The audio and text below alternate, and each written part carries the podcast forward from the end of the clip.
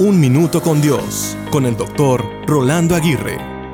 En un mundo lleno de opiniones divergentes y temas controversiales, los cristianos enfrentamos muchos desafíos para mantener nuestra fe y nuestros valores en el centro de la discusión. Sin embargo, podemos abordar lo controvertido con amor y verdad, siguiendo el ejemplo de Jesús. Jesús era conocido por su amor incondicional hacia todas las personas, incluso aquellos con puntos de vista diferentes. Él nos enseñó a amar a Dios con todo nuestro ser y amar a nuestro prójimo como a nosotros mismos. Esto incluye a aquellos con quienes no estamos de acuerdo. Al mismo tiempo, Jesús también compartió la verdad con amor. Por lo tanto, debemos seguir su ejemplo al presentar la verdad de la palabra de Dios de manera amorosa y respetuosa.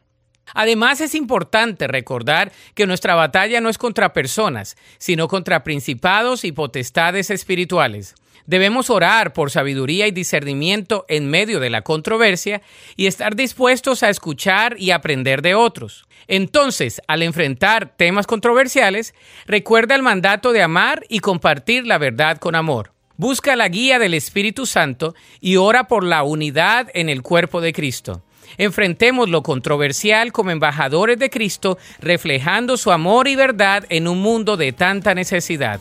La Biblia dice en Efesios 4:15, sino que siguiendo la verdad en amor, crezcamos en todo en aquel que es la cabeza, esto es Cristo.